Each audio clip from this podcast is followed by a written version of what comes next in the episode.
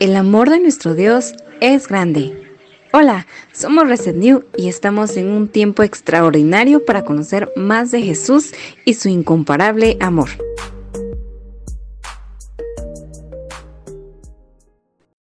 Hola, ¿qué tal? Te saluda Melissa desde la ciudad de Paz de Guatemala, departamento de San Marcos. Para mí es una bendición el poderte llevar una pequeña palabra que edifique tu vida, así como los capítulos anteriores que sé que te han transformado. El día de hoy nuestro tema está titulado Renunciar no es nuestra opción. Y para eso quiero que me acompañes a la cita bíblica en Hechos 4 del 1 al 20. Mientras Pedro y Juan le hablaban a la gente, se vieron enfrentados por los sacerdotes, el capitán de la guardia del templo y algunos de los saduceos. Estos líderes estaban sumamente molestos porque Pedro y Juan enseñaban a la gente que hay resurrección de los muertos por medio de Jesús. Los arrestaron y como ya era de noche, los metieron en la cárcel hasta la mañana siguiente. Pero muchos de los que habían oído el mensaje lo creyeron. Así que el número de hombres creyentes ascendió a un total aproximado de cinco mil. Al día siguiente el concilio, integrado por todos los gobernantes, ancianos y maestros de la, de la ley religiosa, se reunió en Jerusalén. El sumo sacerdote Anás estaba presente junto con Caifás, Juan, Alejandro y otros parientes del sumo sacerdote. Hicieron entrar a dos discípulos y les preguntaron ¿Con qué poder o en nombre de quién han hecho esto? Entonces Pedro, lleno del Espíritu Santo, les dijo, Gobernantes y ancianos, ancianos de nuestro pueblo, nos interrogan hoy por haber hecho una buena obra a un lisiado. ¿Quieren saber cómo fue sanado? Déjenme decirles claramente, tanto a ustedes como a todo el pueblo de Israel que fue sanado por el poderoso nombre de Jesucristo de Nazaret, el hombre a quien ustedes crucificaron, pero a quien Dios levantó de los muertos, pues es Jesús, a quien se refieren las escrituras cuando dicen, la piedra que ustedes los constructores rechazaron, ahora se han convertido en la piedra principal. En ningún otro hay salvación Dios no ha dado ningún otro nombre bajo el cielo mediante el cual podamos ser salvos. Los miembros del concilio quedaron asombrados cuando vieron el valor de Pedro y de Juan, porque veían que eran hombres comunes, sin ninguna preparación especial en las escrituras. También los identificaron como hombres que habían estado con Jesús. Sin embargo, dado que podían ver ahí de pie entre ellos al hombre que había sido sanado. No hubo nada que el concilio pudiera decir, así que les ordenaron a Pedro y a Juan que salieran de la sala de concilio y consultaron entre ellos. ¿Qué debemos hacer con estos hombres? Se preguntaban unos a otros. No podemos negar que han hecho una señal milagrosa y todos en Jerusalén ya lo saben. Así que para evitar que sigan divulgando su propaganda aún más, tenemos que advertirles que no vuelvan a hablar con nadie en el nombre de Jesús. Entonces llamaron nuevamente a los apóstoles y les ordenaran que nunca más hablaran ni enseñaran el nombre de Jesús. Pedro y Juan respondieron ¿Acaso piensan que Dios quiere que los obedezcamos a ustedes en lugar de a Él? Nosotros no podemos dejar de hablar acerca de todo lo que hemos visto y oído. En esta historia, Pedro y Juan hicieron un milagro en el nombre de Jesús porque habían invalido. En los versículos anteriores dicen, no tengo oro ni plata, en ese tiempo la predicación del Evangelio significaba problemas. Ahora hablaré un poco de los sucesos que pasaron los apóstoles No hablaré de ellos, obviamente estaré hablando de nosotros.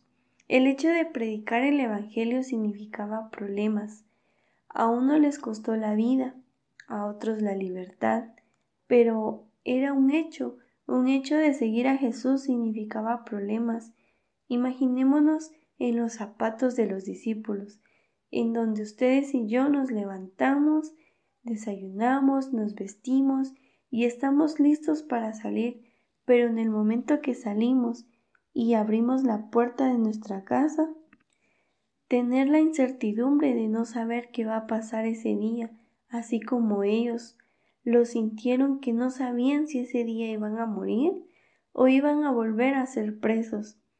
El no saber cómo iba a terminar tu día, esa era la manera en que los discípulos despertaban todos los días sin saber qué iba a ser de ellos, cosa que no les fue prometido prosperidad y éxito a esos hombres, les fue prometido persecución para que no les importara nada en la vida. Algo tuvo que pasar en la vida de ellos. Anhelaban ver más, ver a Jesús predicado, que cumplir sus propias sus propios sueños y metas. Lo anhelaban muchísimo más. Vemos a hombres abandonando redes, abandonando barcas, sueños por un lado.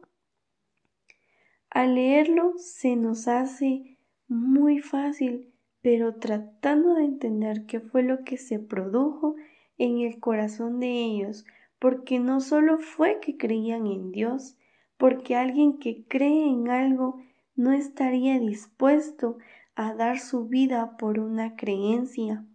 Tenía que haber algo más profundo en ellos y de eso les voy a hablar, que era lo que hacía que los discípulos no renunciaran a su fe. Un ejemplo, había una vez una señorita que le hablaban de Dios y que soñara con propósitos para su vida, y ella sabe que hay una vecina ya de avanzada edad, pero que había pasado toda su vida caminando en su misma fe, con la misma pasión. Va la señorita a buscar a su vecina y le pregunta He escuchado que ha pasado su vida con su primer amor y qué es lo que la hace diferente a permanecer en su fe y enamorada de Jesús toda su vida. Y la anciana le dice, tú no, no me puedes entender porque no te estás haciendo la pregunta correcta. Solo los que han visto lo siguen sin importar el costo. Solo los que han tenido un encuentro Solo los que hemos experimentado el amor de Dios no estamos basados en una teoría o en una prédica. Nosotros lo hemos sentido y Él nos ha cambiado. Ustedes y yo tenemos algo en común.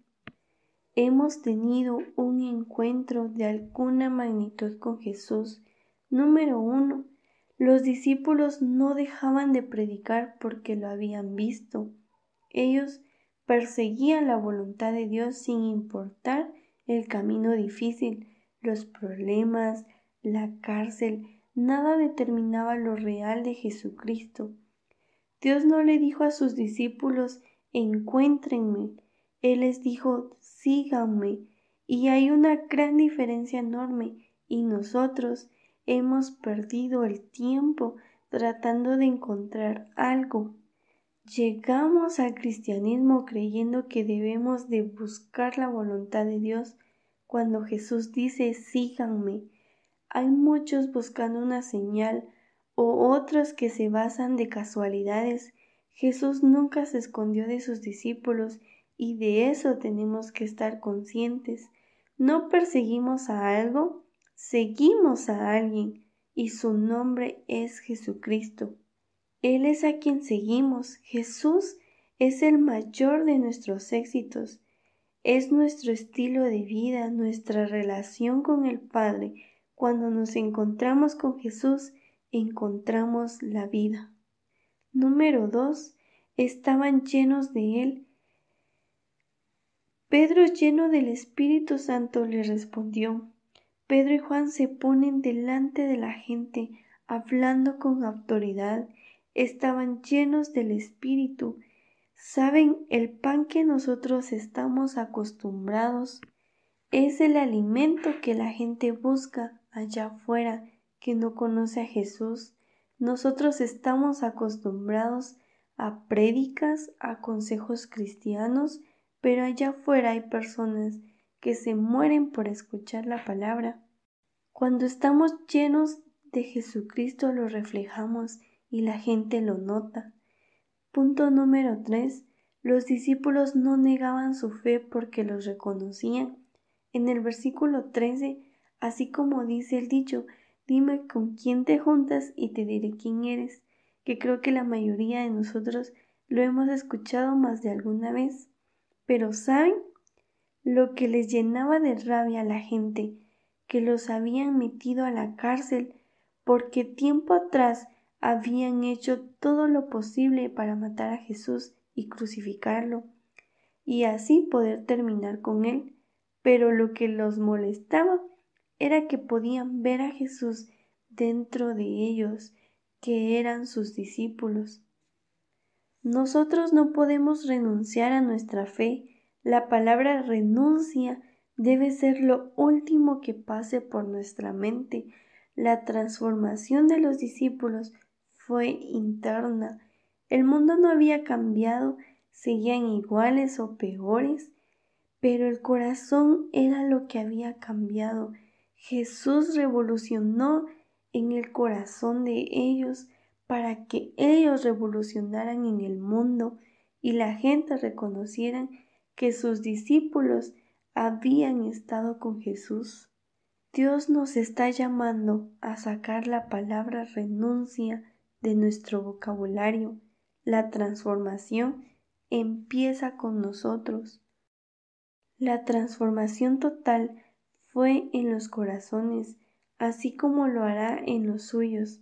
Aunque todo siga igual, nosotros permanezcamos firmes en nuestra fe con la cabeza en alto, cuando nosotros no dejamos que la circunstancia que nos rodea defina quiénes somos, entonces un destello de luz sale de nuestro interior. Nosotros somos esa generación que será reconocida por estar con Jesús. Esta fue la pequeña palabra que yo traje para edificar tu vida y quiero que antes de finalizar me acompañes con una pequeña oración. Oremos. Señor Jesús, te damos gracias porque nos has permitido el poder llevar esta palabra que edifique la vida de las personas que nos están escuchando. Sabemos, Señor, que de hoy en adelante tenemos que sacar esa palabra de renuncia de nuestro vocabulario, que tú empiezas a obrar en nuestros corazones, que tú empiezas a transformar nuestros corazones, a revolucionarlo para que nosotros seamos ese método, ese medio para revolucionar en el mundo. En el nombre de Cristo Jesús, Señor, te pedimos sabiduría y entendimiento para los problemas que vengan adelante, nosotros lo podamos cruzar agarrados de tu mano, porque si estamos contigo, todo nos lo es posible. En el nombre de Cristo Jesús. Amén. Gracias por conectarte con nuestro Padre. Esperamos que haya sido de bendición para tu vida.